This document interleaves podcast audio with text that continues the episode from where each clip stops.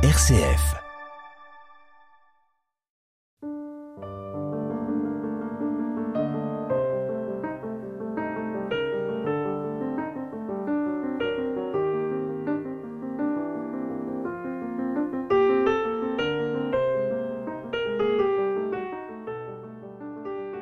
Un des plus beaux éloges décernés à un mortel par la Bible est de dire de lui que c'est un homme juste, qu'il est de ceux qui recherchent la justice. Mais la justice pour nous, c'est tout autant l'homme de la bonté que celui de l'équité, l'homme de la piété que celui de la charité.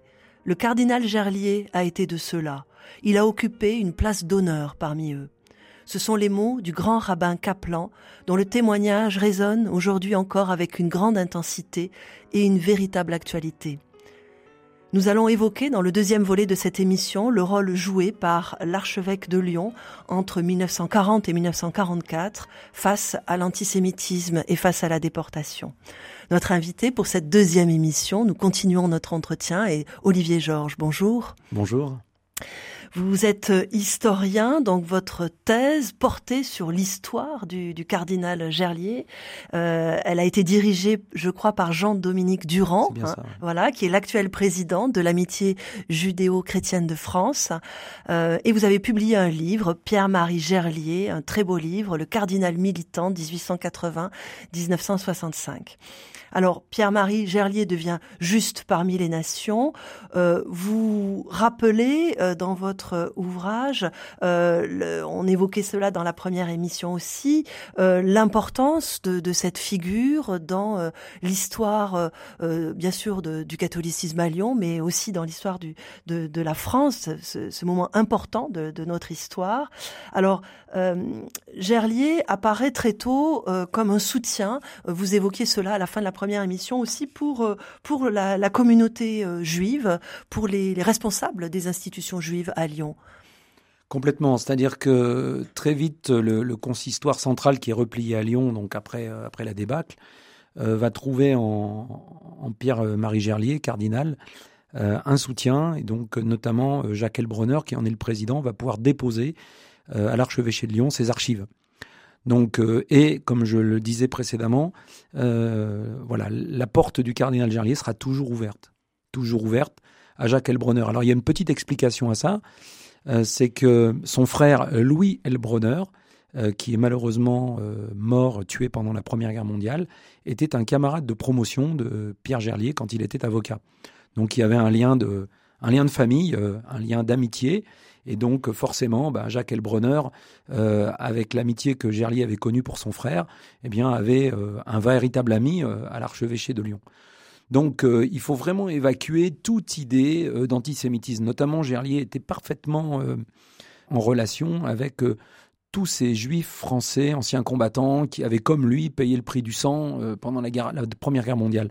Donc, il ne cesse de multiplier des appels, des appuis, euh, discrètement dans un premier temps, en faveur de, de, tel ou tel qui était persécuté à travers une lettre qu'il envoyait au gouvernement, au maréchal, etc.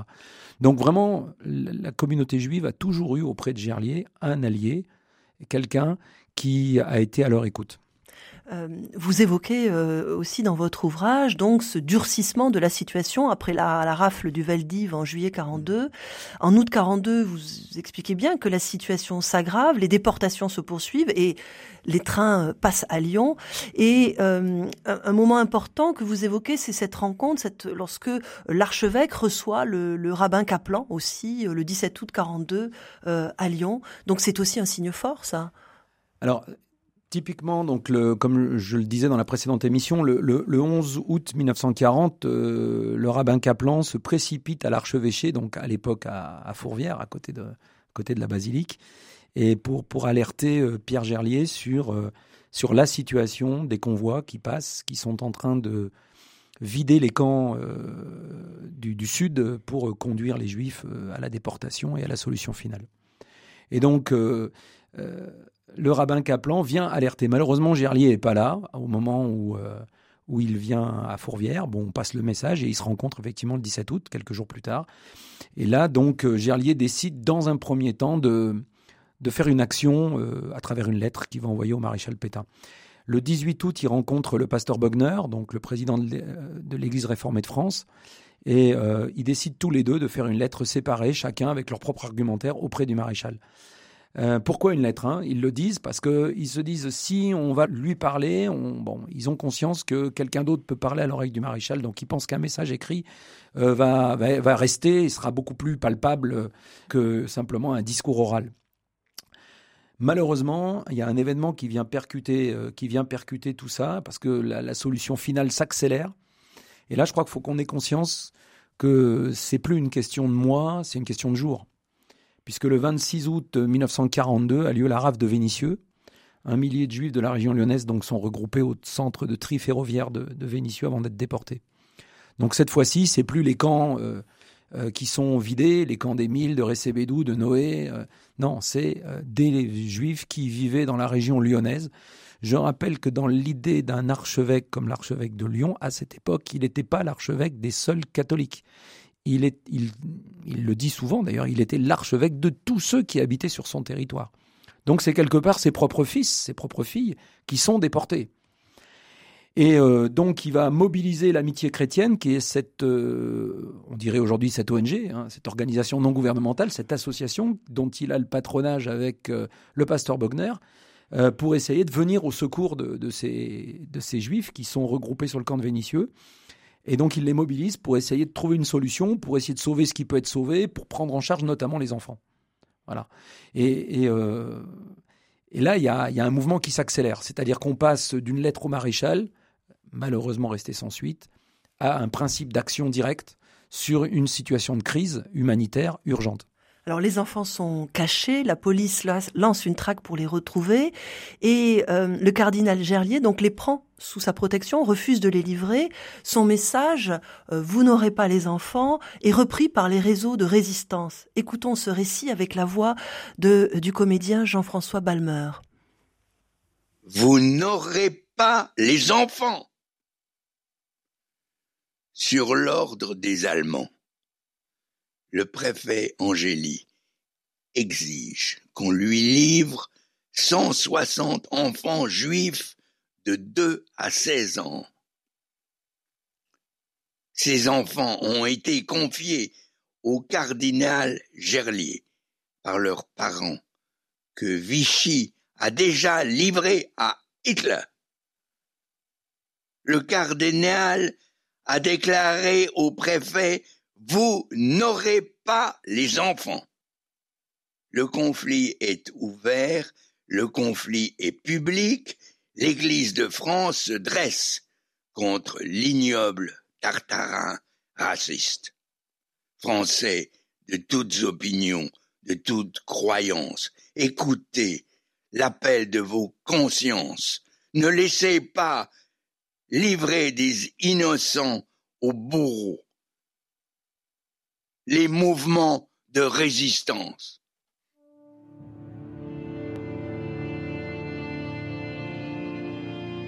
Le 15 juillet 1980, le cardinal Gerlier a reçu par Yad Vashem, à titre posthume, le titre de Juste parmi les nations. En 2012, pour la commémoration du 70e anniversaire des rafles, sur proposition de Serge Klarsfeld, une plaque est posée à Vénissieux en mémoire du sauvetage des enfants.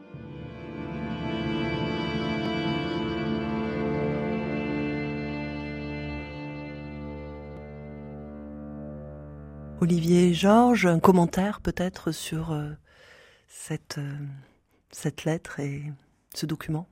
Alors, effectivement, c'est lors d'un entretien avec le, préfet Alexandre Angéli, qui était le, préfet de Vichy, hein, donc euh, à Lyon, euh, que Gerlier, euh, Angélie se rend auprès de Gerlier donc à l'archevêché et il lui dit ben écoutez, on sait parfaitement que ce sont vos vos collaborateurs qui ont euh, extrait les enfants, les Allemands les réclament effectivement, donc donnez-moi, il faut que je puisse les récupérer quelque part ordre ordre du gouvernement.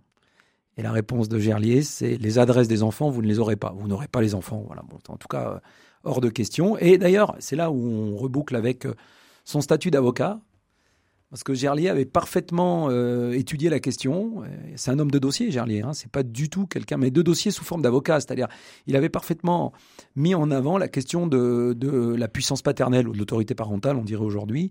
Et donc, en disant cette puissance paternelle a été confiée Alors non pas au cardinal Gerlier, mais à l'amitié chrétienne. Euh, ça, c'est une petite nuance, mais en tout cas, amitié chrétienne patronnée par le pasteur Bogner et le cardinal Gerlier. Et donc, euh, puisque les parents ont signé un document en transmettant la puissance paternelle, j'ai pas le pouvoir, moi, en tant que cardinal, de faire quoi que ce soit. Et donc, euh, voilà, je, je ne vais pas aller contre la volonté de ses parents qui ont fait un choix en conscience. Et donc, on va la respecter et juridiquement, c'est inattaquable. Donc, à partir de là, effectivement, ils ne donnent pas les enfants.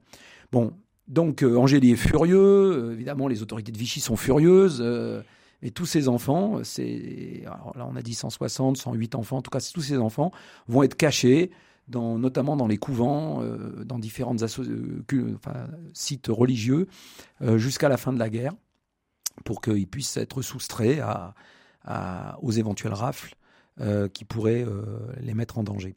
Donc là, Gerlier, effectivement, va agir à la fois en juriste et en homme de conviction.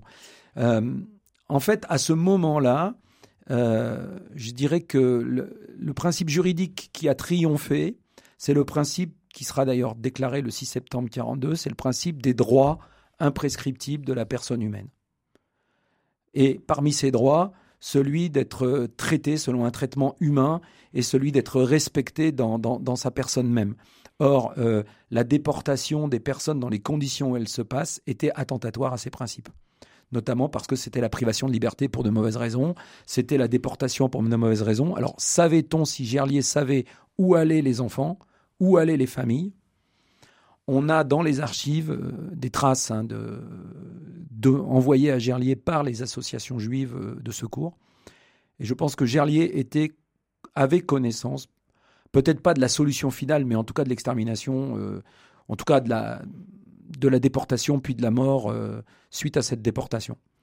Donc euh, Gerlier savait très bien ce qu'il faisait et savait très bien que on ne pouvait pas livrer ses enfants à défaut de ne pouvoir sauver les, parents.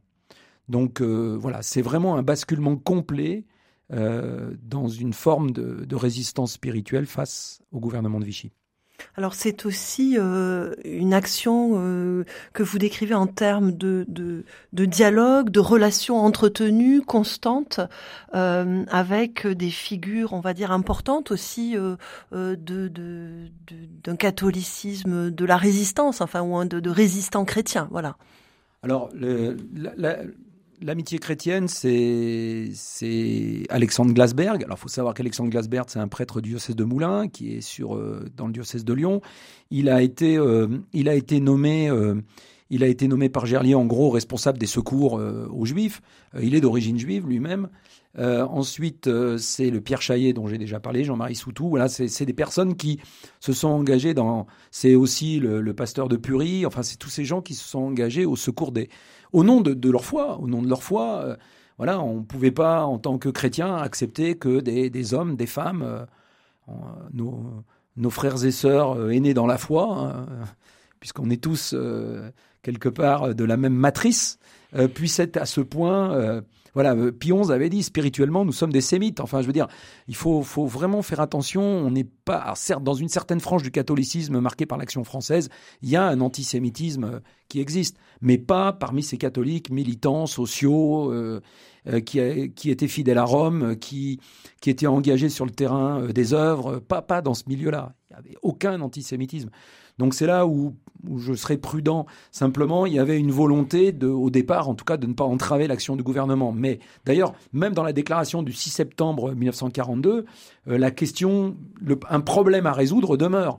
C'est qu'est-ce qu'on va faire de ces camps, qu'est-ce qu'on va faire des personnes? Mais euh, effectivement, ça reste, ça reste une question. Mais l'emporte l'inviolabilité du droit d'asile, les droits imprescriptifs de la personne humaine, le caractère sacré des liens familiaux, je cite Gerlier, les exigences impérieuses de cette charité fraternelle dont le Christ a fait la marque distinctive de ses disciples. Et ensuite, c'est l'honneur de la France. Gerlier défend une patrie française chrétienne. Bah oui, bah la France, elle répond à ces valeurs-là et pas aux valeurs euh, du national-socialisme et de l'extermination. Donc, quelque part, il place la France du côté des valeurs sacrées qui sont des valeurs chrétiennes et des valeurs humaines. Et, là, manifestement, cette prise d'opposition, elle va infléchir euh, la suite et marquer vraiment une, rupture fondamentale dans, sa lecture de la guerre. Il est aussi présent euh, en tant que, cardinal euh, dans, des moments très douloureux. Je pense à ce que vous décrivez autour de, ce durcissement dans, les années 42-43, par exemple en évoquant le massacre de Saint-Genis-Laval, une vingtaine de détenus mitraillés par la Gestapo. Il y a des scènes d'horreur donc que vous décrivez qui se multiplient et euh, Gerlier se rend sur les lieux et il écrit. Effectivement. Bon, après, après dans la fuite en avant de la guerre, dans la fuite en avant de la guerre, euh, les, horreurs se multiplient. Et au fur et à mesure que les Allemands euh, sentent que la situation leur échappe, les plus radicaux d'entre eux commettent des, massacres, euh, commettent des exactions qui sont terribles. Et c'est le cas de ces prisonniers du Fort Montluc qui sont massacrés à Saint-Ginaval. Gerlier se rend sur place et écrit au commandeur Knapp, qui est le, commandeur des SS, en disant moi j'ai jamais vu ça, euh, euh, c'est pas soutenable, c'est pas possible, vous ne pouvez pas continuer euh, à, faire ce genre de, choses. En tout cas, il proteste publiquement face à, ce qui est une horreur et il préside les obsèques des, des malheureuses victimes. mais et c'est là où il faut quand même revenir à la lecture spirituelle qui était la sienne.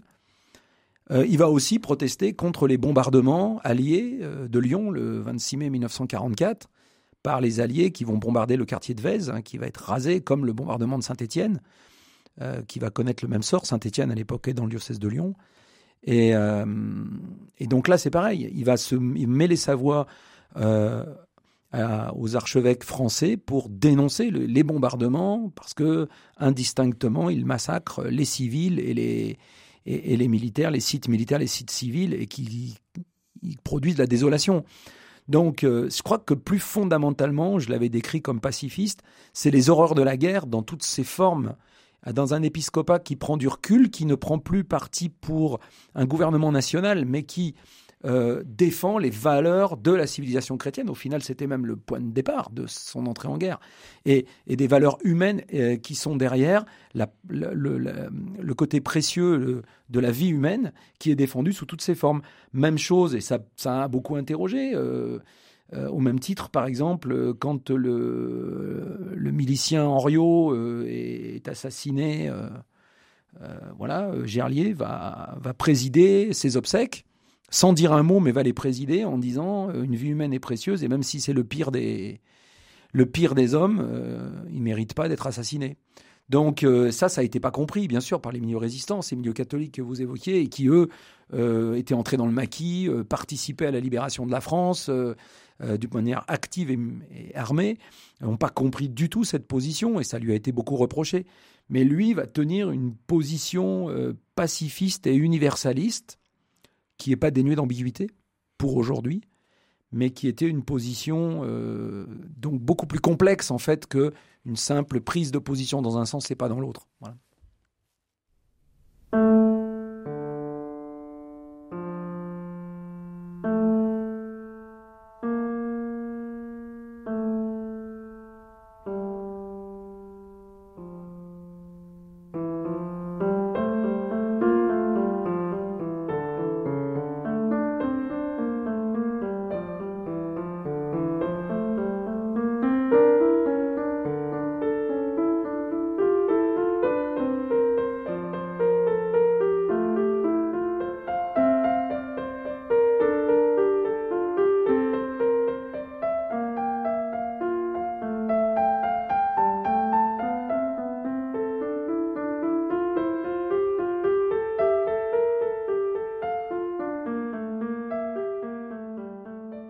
Dialogue, Sarah Brunel. L'itinéraire du cardinal Gerlier et son action historique euh, interroge aussi le rapport de, l'institution, de l'Église euh, aux, politiques et la complexité de cette relation. Qu'est-ce que nous pourrions en dire, euh, Olivier Georges, au regard de, ce recul que nous avons aujourd'hui par rapport à cette période? Voilà, avec le recul, effectivement, je pense que au cours de la guerre, et à travers les événements, euh, je pense que, en tout cas, l'Église euh, en France a compris que euh, une trop grande, je dirais, interaction avec le politique pouvait être dangereuse. alors, les évêques, au début de la guerre, ont tenté de codifier ça, et ça s'est été codifié en 1941, c'est ce qu'ils ont appelé le loyalisme sans inféodation. Le loyalisme sans inféodation, ça veut dire on est loyal vis-à-vis du gouvernement, mais on ne s'inféode pas, c'est-à-dire qu'on n'est pas aux ordres. On reste avec notre propre autonomie. Et à travers le jeu de dupes euh, qui va s'installer sur les différents dossiers, l'enseignement catholique, les prisonniers, euh, la jeunesse unique, la charte du travail, enfin toutes ces questions-là, eh bien petit à petit, euh, ben, ils vont se rendre compte qu'ils sont prisonniers. Parce que loyal, oui, mais jusqu'à un certain point. Jusqu'à quel niveau? Bon, un point, je reviens en arrière, ne pas oublier que la grande idée de XII, c'était d'essayer d'obtenir des gouvernements, et quels que soient les gouvernements, des concordats des concordats. De, Et d'ailleurs, il y a des tentatives de concordat et de dialogue avec euh, le gouvernement français, de la République d'abord, et puis qui essaye de se relancer avec euh, le gouvernement de Vichy, bon, qui n'aboutit pas. Donc, ce loyalisme sans inféodation, euh, ben, au bout d'un moment, il va être dans une impasse. Et donc, je pense que l'Église va comprendre à travers le cardinal et à travers l'institution qui pilotait l'Église à l'époque, même si il n'y a pas comme aujourd'hui des conférences épiscopales il y a une assemblée des cardinaux et archevêques de France qui est coupée en deux jusqu'en 1943 avec une assemblée en zone nord, une assemblée en zone sud. Donc il y a une volonté de se coordonner entre le cardinal Suard, euh, à Paris et le cardinal Gerlier à, Lyon et à terme d'essayer de trouver euh, des solutions, donc de dialoguer avec le gouvernement. Comme ça fonctionne pas, ben, petit à petit l'Église trouve sa propre autonomie et euh, développe ses propres moyens d'action. Et disons, va privilégier euh, ce qu'on appellerait aujourd'hui le plaidoyer, c'est-à-dire l'affirmation des principes, euh, au détriment du silence ou de la compromission vis-à-vis de l'action gouvernementale. Et d'ailleurs, c'est ce qui va faire que les relations entre Gerlier après-guerre et, et, un De Gaulle, par exemple, seront jamais un long fleuve tranquille. Même si sur certains points, Gerlier va se montrer très loyal vis-à-vis -vis du gouvernement de la 4 République, il va faire des voyages, il va développer euh, l'idée de la civilisation française qui est prête à rencontrer, par exemple, dans le cadre de la décolonisation, enfin, euh, les civilisations des, des, pays euh, qui étaient à l'époque sous l'empire colonial. Mais voilà, c'est la guerre vraiment qui va être la matrice et un basculement. D'un basculement, je dirais, vers une lecture plus universelle, vers une Église qui est dans le plaidoyer, dans l'affirmation de principes, principes qui peuvent ne pas être compris parce qu'ils choisissent pas leur camp. Mais je reviens sur euh, ce que Gerlier, par exemple, a prêché le 15 août 1944 à Fourvière. Donc, on est une quinzaine de jours avant la libération de Lyon. Hein. c'est très proche. Voilà, il, rend hommage à ceux qu'on fusille, à ceux qui périssent dans la souffrance de l'exil, où les ont jetés les haines de race. Donc, ça, on voit bien qui est visé. Mais il, il ajoute aussi ceux qu'abat chaque jour dans un déchaînement atroce la fureur des passions partisanes. Et, ça c'est Henriot, et ceux écrasés sous les bombardements. Donc, voilà, il renvoie dos à dos et il y a un plaidoyer autour des droits imprescriptibles de la personne humaine, de la nécessaire paix en Jésus-Christ, euh, qui nécessite une concorde, une entente euh, et, de l'amour les uns pour les autres. Alors ça peut paraître un peu aveugle, mais c'est une manière de dire l'évangile d'abord et surtout et rien que l'évangile. Et rien d'autre que l'évangile. Il y a une solidité euh, effectivement euh, théologique, une solidité spirituelle euh, du cardinal Gerlier. vous l'évoquez aussi dans votre recherche, c'est-à-dire que on se situe aussi à Lyon, qui est, je reprends votre expression, la, capitale intellectuelle de la France catholique. À, l'époque, cette époque. non, mais après aujourd'hui, je me permettrai pas. Je me ah, permettrai pas Mais ça a été un, moment très fort, en tout cas, de l'histoire. Oui, euh, oui. Euh, à l'époque, bah, alors c'est les circonstances pendant la guerre, parce que euh, déjà, alors bon, déjà dans les années 30, dans les années 30, les, les, comment dire, les, semaines de prière pour l'unité des chrétiens commencent à Lyon. Il y a vraiment une audace autour du catholicisme social. donc il, avait eu très tôt un lien avec l'abbé Couturier. Oui, oui, oui, très tôt, oui, il, était en lien. Il a, il a même participé au mouvement et Couturier a eu une grande correspondance avec lui dans un bon, avec aussi une certaine complexité entre ce que Rome désire et ce que peut-être le cœur pourrait accepter. Euh, voilà, Gerlier a toujours aussi été un homme euh, fidèle à Rome, et il faut pas oublier. Euh, et ça, c'est une grande leçon pour moi aussi, encore aujourd'hui dans ma vie d'homme, c'est-à-dire comment on peut être fidèle à, l'engagement qui est le sien le jour où on a dit oui dans le ministère. Ça aussi, on peut parfois contester, mais quand on a dit oui, on a dit oui. Et Gerlier, l'obéissance, il en faisait un point, pour le coup, cardinal. Donc, Donc voilà, donc l'œcuménisme, euh, voilà des, des, des, des, grandes, des grandes lignes directrices qui démarrent de Lyon. Puis pendant la guerre, l'ensemble des mouvements catholiques sont repliés à Lyon. Euh, les intellectuels qui étaient à Paris sont venus à Lyon, euh, les journaux sont venus à Lyon. donc Lyon est vraiment un, centre névralgique. De On la peut évoquer la, la, revue Esprit en particulier. Donc, donc c'est devenu un, un, centre névralgique de la pensée catholique. Et euh, Gerlier va, baigne et reçoit de toutes ces personnes, euh, comme je l'ai dit, sa porte est ouverte, il, parle, il écoute, il entend. Euh, il connaît beaucoup de ces gens qui étaient jadis à Paris, puisqu'il a été sous-directeur des œuvres à Paris de, quand il a été jeune prêtre entre 1921 et 1929. Donc il connaît parfaitement l'ensemble des mouvements, les catholiques sociales, même ceux qui sont des mouvements plus affirmatifs, comme la Fédération nationale catholique, tous ces gens-là, il les connaît très bien. Et donc, il n'a il jamais fermé la porte à personne. Et, vraiment, euh, voilà, il est à Lyon pendant la guerre, ça bouillonne, ça bouillonne. Et en même temps, ça se cristallise sur, euh, en tant que chrétien, qu'est-ce que tu fais face à, à des enfants qu'on déporte? Et, là, lui, il a su apporter une réponse qui, effectivement, euh, l'a conduit à être déclaré juste une réponse qui l'a conduit effectivement à être déclaré juste. Euh, c'est, euh, on pourrait dire, l'héritage et ce pourquoi nous avons aujourd'hui à faire retour sur cette histoire, à, la garder en mémoire. mais c'est aussi pour finir peut-être l'actualité de, de cette figure-là que peut-être nous pouvons évoquer. pour vous, Olivier Georges Oui. Alors, finalement, on peut se poser la question. Donc, l'actualité qui a été la mienne quand j'ai commencé la recherche, euh, j'étais étudiant en, histoire. Euh, le cardinal de Courtrai m'a fait confiance et je lui suis infiniment reconnaissant euh, à jamais pour la confiance qu'il m'a fait quand il m'a autorisé à, à la suite de la commission Touvier qui était présidée par René Raymond de pouvoir entrer dans ses archives et, de marcher sur les traces de, de Pierre-Marie Gerlier.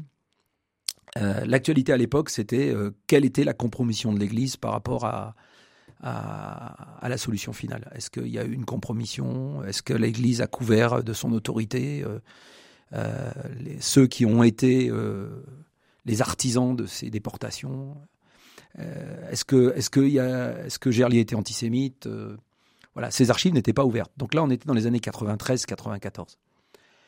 Euh, aujourd'hui, je dirais que les choses ont un peu évolué euh, parce que beaucoup d'historiens ont travaillé, les archives ont été ouvertes. Il y a eu un gros effort de l'Église en France euh, d'ouvrir ces archives.